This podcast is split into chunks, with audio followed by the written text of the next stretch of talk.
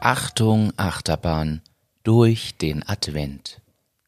Ja, Hannes, also jetzt ist schon wieder dann fast Feiertagszeit. Jetzt gehen dann alle erstmal in den, in den Bereich dieser Vorbereitung. Man ist noch im Büro, aber so richtig weiter bringt man nichts mehr, äh, weil man ist ja bald dann generell weg. Man muss sich vorbereiten auf Weihnachten.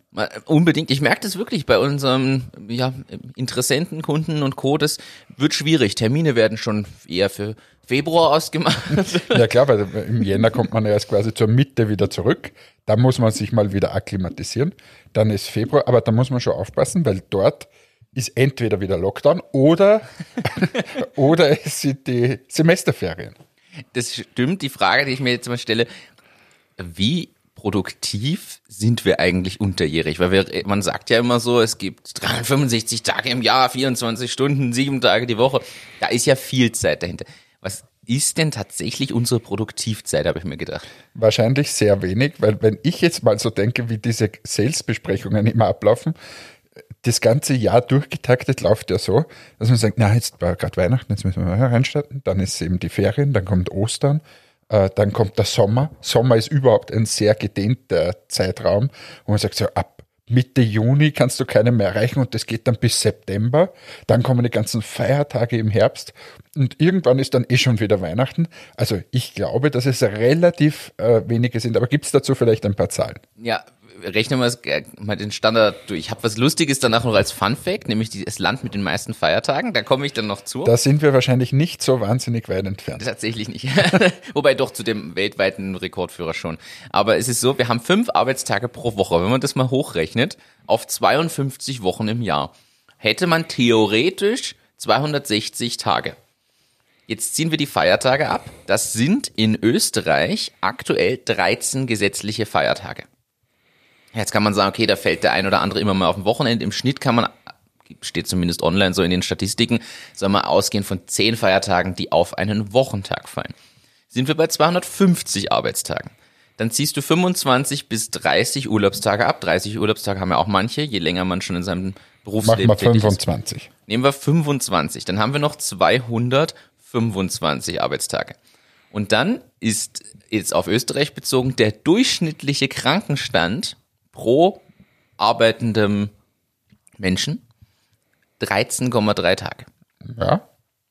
Das heißt, wir sind bei 212 und ein paar zerquetschten Tagen im Jahr, die tatsächlich nur als Arbeitszeit mal grundsätzlich deklariert sind. Also das heißt 200, sagen wir 213, äh, die wir arbeiten und äh, 260, glaube ich, hast du gesagt, wäre theoretisch möglich. Ja. Das heißt, wir, wir sprechen von 18 Prozent weniger äh, Produktivität. Nur durch wirklich freie Tage, muss man auch noch dazu sagen. Was da noch nicht eingeflossen ist, ist das, was du jetzt angesprochen hast, dieses mentale Vorbereiten auf Urlaube und Feiertage.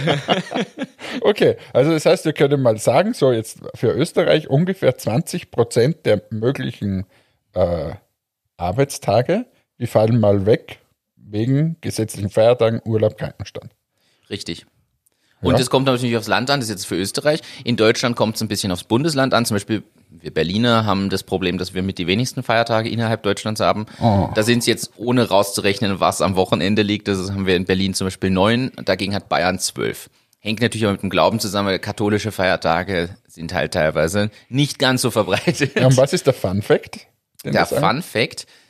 Was glaubst du, ich lass dich raten, weltweit, welches Land hat die meisten Feiertage und wie viele? Ist es zum Raten, ist es in Europa? Nein.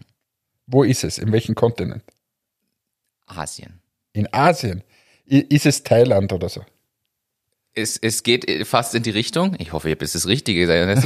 Es ist, nein, es ist, natürlich ist es Asien, Südostasien genau genommen. Kambodscha. Und was glaubst du, wie viele Feiertage hat Kambodscha? Ja, wenn wir 13 haben und, die, und du so lachst und so, vielleicht haben sie 20. 28 Feiertage.